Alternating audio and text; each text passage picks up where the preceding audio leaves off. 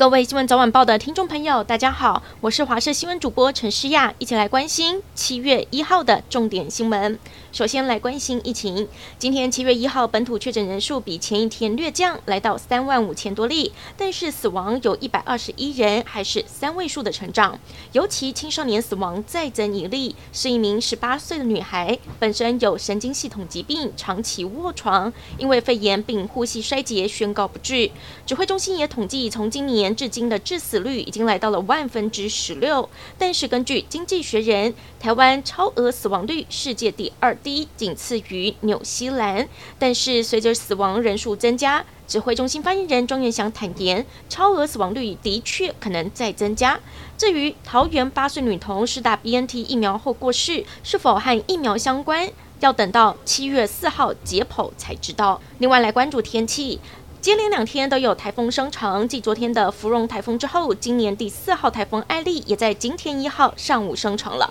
目前台湾处于被双台夹击的位置，不过中央气象局表示，这两个台风的路径预估都不会扑台，倒是未来七天都受到低压带的水汽影响，中南部和东南部地区会有较大雨势，北部影响相对比较小，但是天气还是很炎热，要慎防午后雷阵雨。又到了爱文芒果的季节，只是今年受到了气候影响，产量减少，剩下三成左右，因此价格飞涨。以预警青果市场来说，今年六月二十八号每台斤交易均价五十六点二元，和去年同期相比，每台斤价位足足高了五倍。每一颗爱文芒果几乎都要破百元，这也让冰店撑不住，只好在芒果相关产品上调涨价格。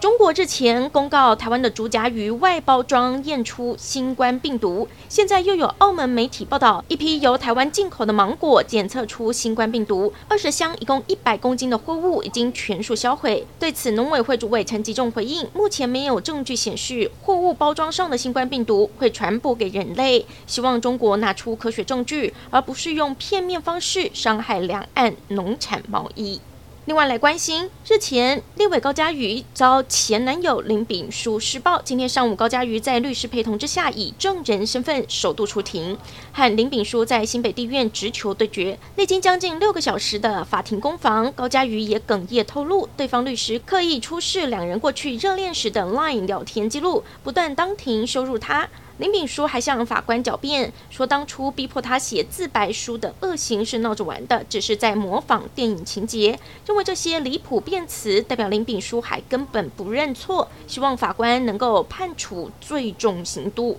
中国国家主席习近平今天一号出席了香港主权移交二十五周年庆祝活动，并主持了第六届特区政府就职典礼。他在典礼上面发表谈话的时候说：“一国两制在香港的成功是公认的，并说这是一个好制度，没有任何理由改变，必须长期坚持。”还强调香港会战胜各种风雨挑战，继续稳步向前。典礼结束之后，习近平在新任特首李家超陪同之下，前往高铁西九龙站返回中国。